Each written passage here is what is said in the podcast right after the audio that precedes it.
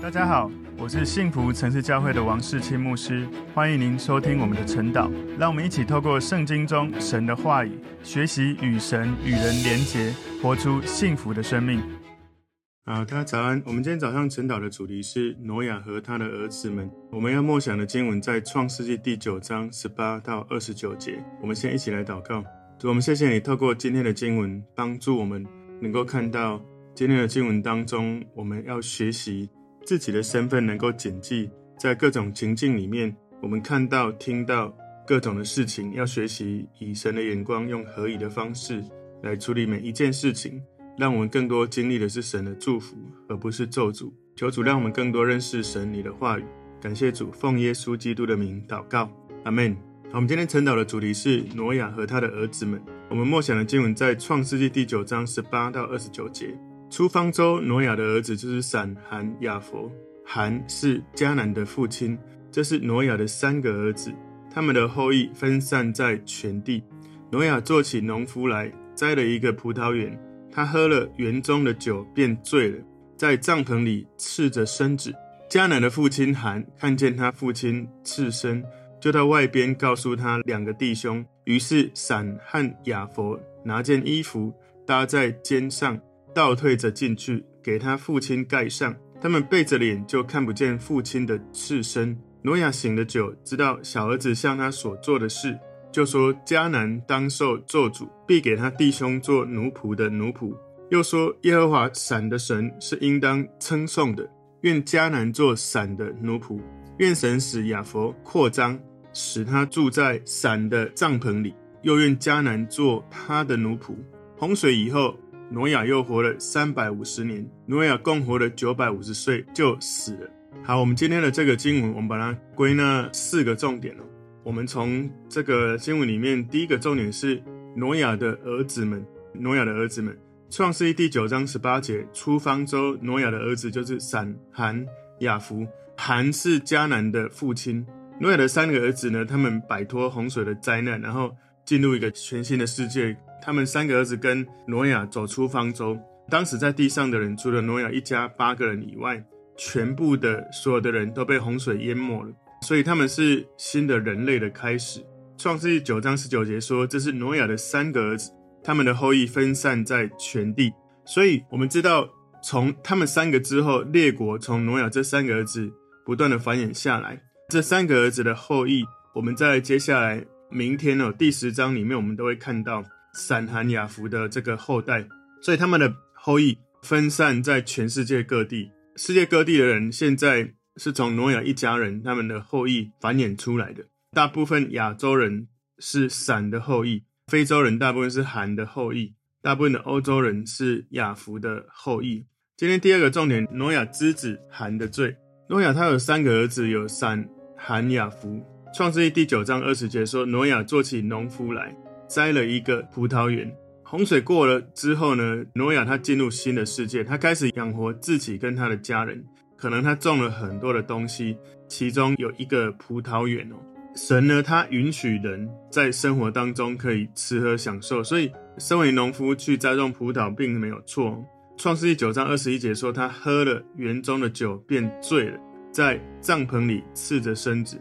有可能他栽种葡萄就酿了酒。喝酒没有错，挪亚的错错在于醉酒，所以他就失去了自制力。这里面说赤着身子是羞辱的意思。如果我们看创世记第三章第七节说，他们二人的眼睛就明亮了，才知道自己是赤身肉体，便拿无花果树的叶子为自己编做裙子。第十节说，他说我在园中听见你的声音，我就害怕，因为我赤身肉体，我变长了。所以挪亚这个时候赤着身子，表示他在其他人面前就显露出自己的羞耻。不过这里讲的说在帐篷里赤着身子，意思是他的失败是私底下的失败，不是公开的。从这里我们看出来，洪水没有因为这样就洗掉了挪亚生命里面的罪性，他生命里面还是有从亚当传承下来的罪性。所以虽然我们身为基督徒，我们灵里面接受神的生命。但我们的魂、我们的思想、意志、情感、我们的习惯，还是有许多这一些亚当人性传承下来的罪性、旧的性情。还是有可能会做出不讨神喜悦的事。我们需要不断的读神的话，洗净我们的心，让我们能够更多在思想、意志、情感里面对准神的真理，以至于我们的灵魂、我们的肉体才能够行在神的真理、神喜悦的这个路径上面。所以这里他喝了园中的酒，便醉了。在圣经里面，这是第一次提到有人喝醉酒，所以有人就觉得说，在洪水之后，人才开始制造出让人喝醉的酒。挪亚他自己犯了这样的错误的行为，就让我们看到喝醉酒会带来多少的影响。如果你看箴言讲到醉酒，讲得非常的露骨哈，非常的清晰，让我们能够去警醒。箴言二十章第一节说：“酒能使人亵慢，浓酒使人喧嚷，凡饮酒错误的就无智慧。”箴言第二十三章二十九到三十三节说：“谁有祸患？”谁有忧愁，谁有争斗，谁有哀叹，谁无故受伤，谁眼目红刺，就是那流连饮酒，常去寻找调和酒的人。酒发红，在杯中闪烁，你不可观看。虽然下咽舒畅，终究是咬你如蛇，刺你如毒蛇。你眼必看见异怪的事，你心必发出乖谬的话。在新约里面，以弗所书第五章十八节说：“不要醉酒，酒能使人。”放荡，但要被圣灵充满哦。所以保罗提醒我们要被圣灵充满，跟醉酒的功效对比之后，圣灵充满才能够带给人生命的提升。酒精是一种镇静剂哦，喝酒让人放松，不过呢，会抑制人们自我的控制，甚至是情绪失控，或者是智慧没有办法有效的做好。平衡跟判断。不过呢，当你被圣灵充满的时候，会有完全不一样的效果。圣灵是会恢复我们生命从神来的灵，能够影响我们生命的每一个部分，让我们所做所行、所思所想可以更好、更靠近神。所以挪亚他在帐篷里面赤着身子，有可能挪亚被他的儿子或者孙子毁谤了。这个短语呢，赤着身子跟赤裸的想法，常常跟性关系有关哦。在利未记十八章第六到第二十节里面，呃，记载这个相关的经文。从第六节说：“你们都不可露骨肉之亲的下体，亲近他们。我是耶和华。”所以不可露下体。从利未记十八章六到二十节，一直都有讲到这个相关的经文。这种行为，特别是喝醉酒的人，常常会有一种虐待、性虐待或者产生其他粗暴行为的这种影响。很多那种在约会强暴中的男女，都是在喝酒或者吸毒的状况下发生的。所以很多的这种暴力的行为或者犯罪的行为，都跟酒精有关。所以喝醉酒代价非常的大，有很多人因为喝醉酒产生了生命的损失或者金钱的损失。创世记九章二十二节，迦南的父亲含看见他父亲赤身，就到外边告诉他两个弟兄。所以如果你从英文的版本里面哦，AMP 的英文版说，Ham, the father of Canaan, saw by accident the nakedness of his father。迦南的父亲含无意中看到了他父亲的赤身，and to his father's shame told his two brothers outside。所以他就把他父亲的羞耻到了外面，告诉了他的两个兄弟。所以有的人就认为说，含他所犯的错误就是他看到挪亚。他的爸爸醉醺醺、赤身肉体的样子，取笑他、嘲笑他，身为父亲属神的人，竟然就这样子嘲弄他父亲，去告诉他的两个兄弟。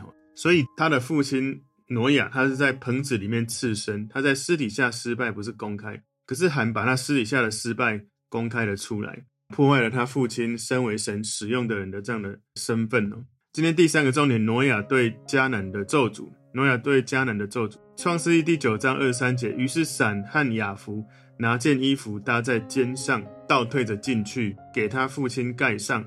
他们背着脸，就看不见父亲的赤身。从犹太人的传说来了解，哈，迦南他原来他是先看到他的祖父挪亚次身的这个羞耻，所以迦南就告诉他的父亲含。所以这里我们如果没有理解的话，我们会有点纳闷，为什么？含的儿子迦南出现在这个地方，所以从二十五节你会看到挪亚就在二十五节的时候就咒诅了迦南。有可能在这件事情，迦南对于他的祖父没有一种孝敬尊崇的心，他这样子的举动就被咒诅。其实挪亚他醉酒，他也是不好的示范哦。当他的三个儿子面对这个醉酒刺身的议题的时候，每个人的反应都不一样。含透过他的儿子迦南知道含他自己的父亲挪亚刺身的时候，他进去帐篷里面看到父亲刺身，然后就到外面告诉另外两个兄弟。他的两个兄弟闪跟雅弗没有进去看，他做什么呢？就是我们这一节经文看到的，拿一件衣服搭在肩上。倒退着进去，给他父亲盖上。他们背着脸，就看不见父亲的刺身，所以他们两个人没有羞辱他的父亲。所以，也许有的人会觉得说：“啊，是父亲挪亚先犯错啊，进去看见也不是孩子的问题嘛。”不过呢，他犯错是一回事，但我们怎么回应这个醉酒然后刺身一个羞辱的事情？闪跟雅弗他们是合宜的行为，能够来。让他的父亲不是把那个羞辱公开出来，所以有时候我们眼前看到错误的事，不代表我们要用错误的方式去回应，我们还是可以用合神心意、合宜的方式，能够来回应眼前我们所看到、所听到、所遇见的事情。因为我们是要跟随神的人，不要说啊，别人都可以，为什么我不可以？其实重要的是，别人不管有没有要跟随神，我们要跟随神，我们要知道。合神心意、神喜悦的是什么？创世记九章二十四节，挪亚醒了酒，知道小儿子向他所做的事。所以，我们看到，不管挪亚他发生了什么事情，看到他裸体的，不只是他的三个儿子或者是孙子。事实上，他的三个儿子也只有含去看，闪跟雅弗是倒退的进去是没有看到的。所以，就因为这样的事情，小儿子跟迦南去看他这样子刺身的状态。我们就看到创世记九章二十五节，就说迦南当受咒诅，必给他弟兄做奴仆的奴仆。所以，如果我们没有理解的话，我们会觉得纳闷：含他得罪挪亚，他的儿子迦南为什么受到咒诅？所以我刚刚有讲到哈，根据犹太人的传说，应该是迦南先看到，所以告诉他的爸爸含，含呢就进去看挪亚，就是含的爸爸。所以这个地方你就看到迦南受到咒诅。我们相信，哈，神没有因为父亲的罪来惩罚迦南，因为神不会去惩罚，因为爸爸犯罪而儿子要去承担。所以，从我们刚刚看到这个犹太人的传说，从迦南先看到，然后告诉爸爸，这里我们看到迦南受到这样的咒诅。挪亚似乎也就是在讲的预言哦，神透过挪亚宣告含将来要发生的事。创世记九章二十六节又说，耶和华闪的神是应当称颂的。愿迦南做闪的奴仆，所以后来神拣选闪的后裔亚伯拉罕，从亚伯拉罕后代就生出了这个大卫，生出了耶稣。所以耶和华闪的神，这里讲到耶和华闪的神应该被称颂，而不是闪应该被称颂，因为神才是祝福的源头。迦南后来成为近东部分这些民族的祖先，以色列他们占领迦南地的时候。这些迦南人，很多人被约书亚征服了，所以这里愿迦南做闪的奴仆，这是一个预言，有关迦南人后来要成为以色列人的奴仆。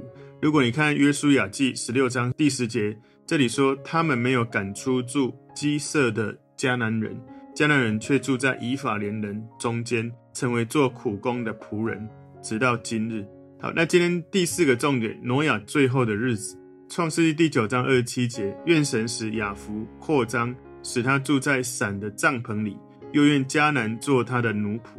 这里呢，雅弗扩张呢，意思是他能够多得到土地，使他住在闪的帐篷里，也就是他能够同享闪的这个祝福。雅弗的后裔比较多在欧洲，闪的后裔比较多在亚洲，含的后裔比较多在非洲。所以历史上呢，有一段时间。欧洲的白人有殖民亚洲跟非洲的地方，也占据了巴勒斯坦这个地方，奴役了迦南人的后裔。我们从创世记九章二十八节看到洪水以后，挪亚又活了三百五十年，所以我们这里就看到挪亚他在他的时代侍奉神，从他之后人们活的这个岁数就越来越少了。洪水之后的这些生下来的人。挪亚他在他的一生有一个很重要的成就，就是他听神的话，盖了方舟，拯救了当时还存留下来的八个人，然后也继续传承人类。不过呢，他的生命也是有他的弱点。不管怎样，我们提到挪亚，我们最印象深刻的就是他盖方舟，所以他的敬虔也在新约里面被记下来，标记他是有信心的人。在希伯来书十一章七节，挪亚因着信，既蒙神指示他未见的事，动了敬畏的心，预备了一只方舟，使他全家得救。因此就定了那世代的罪，自己也承受了那从信而来的义。所以挪亚他被定义是一个有信心的人，而且他是一个有正义的传道人。在彼得后书二章五节，神也没有宽容上古的世代，曾叫洪水临到那不敬虔的世代，却保护了传义道的挪亚一家八口。所以，我们从今天的经文，今年的主题是挪亚和他的儿子们。挪亚他有三个儿子：闪、含、雅弗。而他一生呢，最有名的是盖方舟，让人类传承。他可能一个最有名的失败是喝醉酒刺身，让孩子们看见哦。事实上，孩子们主要就是喊了。不过呢，从这整个过程里面，我们要警醒自己哦，不要因为看到什么就按着自己的感觉，甚至是没有去尊荣自己的这个有权柄的人父亲哦。那我们今天从今天的主题挪亚和他的儿子们，我们归纳四个重点。第一个是挪亚的儿子们；第二个重点是挪亚之子含的罪；第三个重点是挪亚对迦南的咒诅；第四个重点是挪亚最后的日子。求神让我们透过今天的经文，我们能够警醒自己的言语口舌。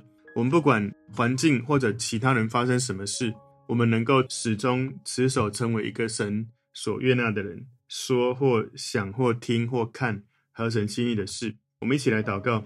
主，我们谢谢你透过今天的经文，让我们看到挪亚跟他的儿子在这一段经文当中，我们要学习能够按着真理被圣灵带领，不管说或想或做什么，能够合神心意，能够彰显神的荣耀，能够尊荣我们的权柄人物。主，我们谢谢你，奉耶稣基督的名祷告，阿门。